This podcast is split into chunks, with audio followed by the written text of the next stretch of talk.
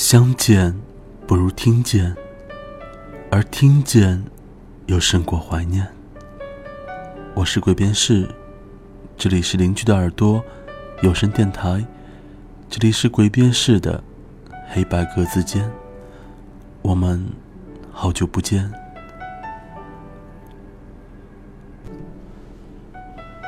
二零一四年的最后一个月份，到今天已经过去了整整一半了。我相信，在十天之后，在二零一四年的最后一个星期，在你们的微博、微信，所有可以看到人与人之间互动的地方，都会有铺天盖地的对于二零一四年的回顾。不知道你们在二零一四年又经历了什么，错过了什么，遗憾着什么？如果。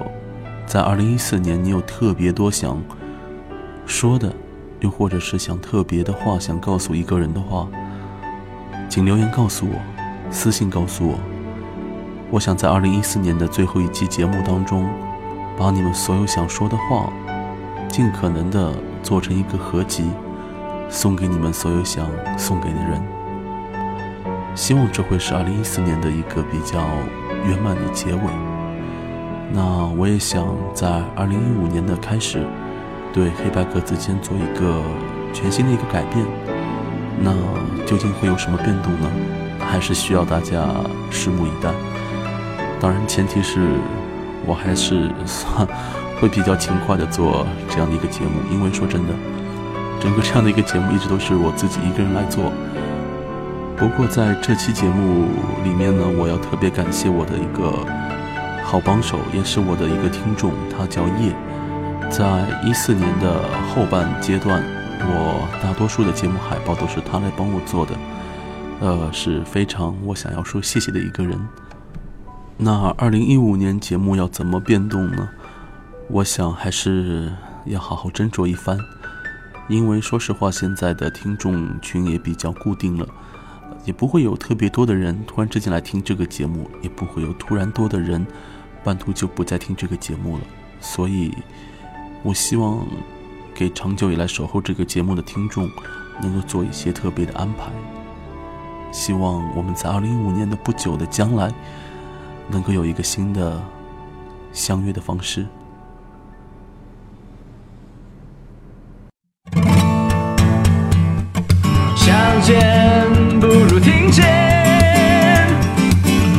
听见胜过怀。这里是邻居的耳朵有声电台，这里是鬼辨识的黑白格子间，我们有好久不见。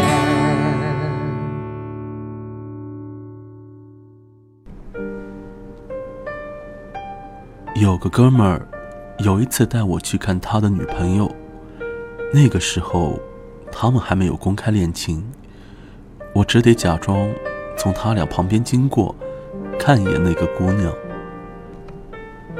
到了地方，哥们儿拨通了姑娘的电话，我就看见对面走过来一个姑娘，低头看了一眼手机，然后笑着抬起头，到处在寻找些什么。他看到我哥们儿之后，两个眼睛先是笑弯了，露出了一排洁白的牙齿。接着一直看着我哥们儿，直到他把他揽入怀中。回来的路上，哥们儿问我：“这姑娘怎么样？”我说：“我不知道你是想玩玩，还是想要结婚。反正我要是你，就跟他结婚。”哥们问：“为啥呀？”我说：“他看你的时候，感觉他的眼里……”满满的都是爱。你看过《大话西游》吗？朱茵看周星驰，就是那种感觉。哥们想了一会儿，也没有想起那是一种怎样的眼神，就开玩笑跟我说：“我看你好像一条狗哎。”一年之后，好事将近。很多年之前，有个人告诉我。女生喜不喜欢你，你看眼睛就可以看出来。当时我一直不理解，直到有一次看《大圣娶亲》，我说：“朱茵演的真好哎。”旁边的人告诉我，他那个时候是喜欢周星驰的。你不觉得他不是在演戏，而是在撒娇吗？特别是看到这个镜头的时候，朱茵调皮的一眨眼，让我分明的感觉到，她不是在演戏。是在演自己的生活，对，自己的生活。可后来的故事却是，她离开了这个男人，嫁人生子，令人唏嘘。但当我回过头来再看这一段，还是觉得朱茵满眼幸福的看着周星驰，很让人感动。我们看惯于。这样子的开始，却不想上苍却给安排了一个猜想不到的结尾。就好像周迅说：“我非大齐不嫁。”刘烨说：“我非谢娜不娶。”姚晨说：“最适合我的那个人是凌潇肃。”文章也说过：“我从来没有觉得我自己有多牛。”我唯一觉得我最牛的事，就是我老婆叫马伊琍，又好像身边的她、他和自己。当我们在岁月中回首时，很多人为当年的这样的言语感到羞愧和自责。可是人生中有那么多无可奈何，我们都渐渐的变得坦然。又何必为了当年的真诚和勇敢而耿耿于怀呢？毕竟，你遇到了那么一个人，让你的眼神都投放出了不一样的光彩。不知不觉的岁月里，我从毛头小伙到了该谈婚论嫁的年龄，身边的好友也陆陆续续结婚了，这着实让父母和钱包都紧张了起来。对自己而言，更多的是一种担心，担心就那样平平淡淡的结婚，潦潦草草的过完一生。特别是看到两个相识不到一百天的人要结婚，还在婚礼上鬼哭狼嚎的称对方是自己寻觅多年的真爱时，总是被他俩的演技所打动，总觉得。演技如此接近的两个人，应该是寻找多年的兄妹才对。然后内心就被一种莫名的失落所淹没。直到有一次，还是陪我看《大话西游》的那个哥们儿打电话给我，说他有女朋友了，准备结婚了。我问他，他看你的时候，也跟紫霞仙子看孙悟空的时候一样吗？他说：“没有啊，我俩就是觉得特别适合结婚而已。”我问他：“什么是特别适合结婚呢？”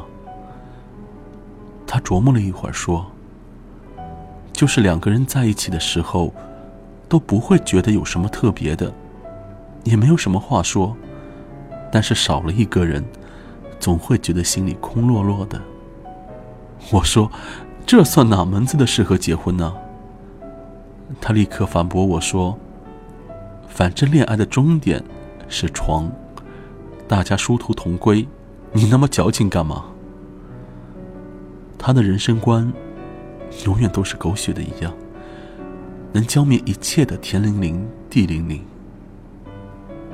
后来去他家吃饭，他家入席坐定，女主人突然神情很恍惚，好像在桌子上找什么。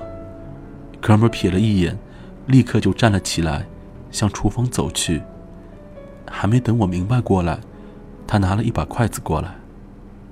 原来是忘记拿了筷子。他拿出一双筷子，递给女主人。女主人抹了抹筷子，看了看满桌子的菜，从眼神里蹦出了一种现实安稳的幸福感。那一刻，我才特别理解他所说的“特别适合结婚”的含义。原来人生真的不是只有一种选择。真爱是一种幸福，安心是一种幸福。或许还有好多好多种选择，因为我们没有经历过，或者我们没有注意过，就让它离开了我们的视线。但他一直是存在的，所以后来也渐渐对生活变得勇敢而乐观，希望自己的幸福。用一种属于他的方式出现在我面前，这不是神经病，是理想。所以今天，觉得所谓的经典电影，就是当你经历过一些事后，回过头再看，总有一些台词、一些场景，触碰了你内心最敏感的部分。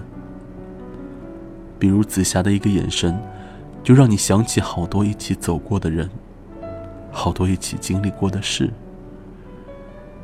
前尘滚滚，后事如烟。谁会在你的心底留下一滴眼泪？谁又会为你披上金甲圣衣呢？我不知道，但幸福只会迟到，永远不会缺席。这是一个来自于。刘少伟所写的文章，在听完这期节目之后呢，我很好奇的想，请大家回顾一下，你上一次两个人吃饭的时候，对面的那个他，你有没有用紫霞仙子望着孙悟空的眼神，望着他，望着他吃饭的样子，想着他心中所想的事。这期节目属于白色单间，我们下次再见。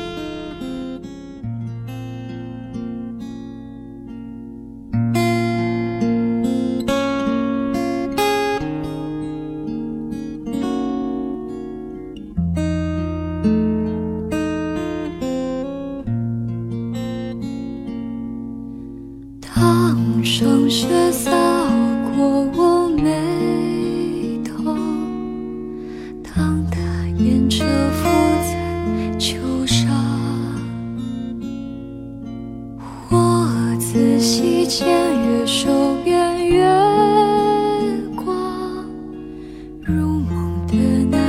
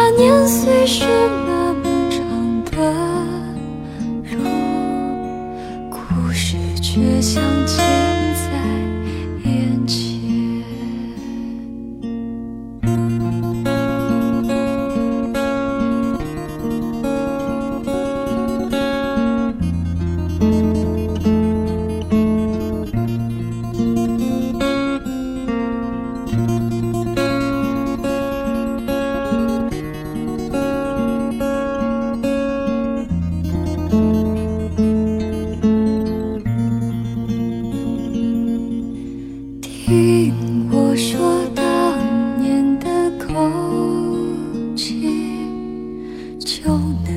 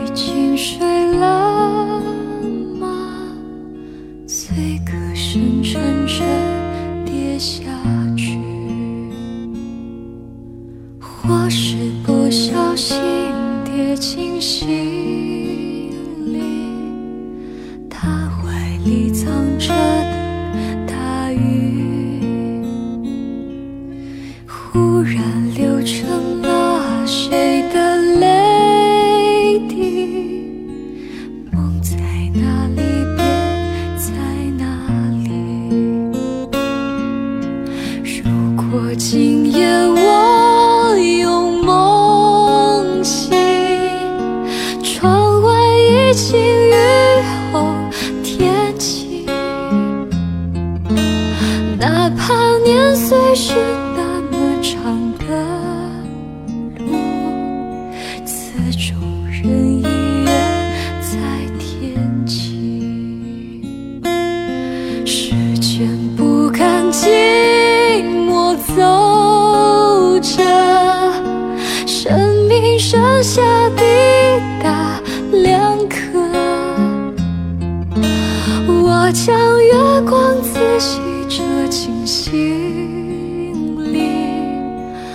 无论这心怎么闪躲，哪怕年岁是。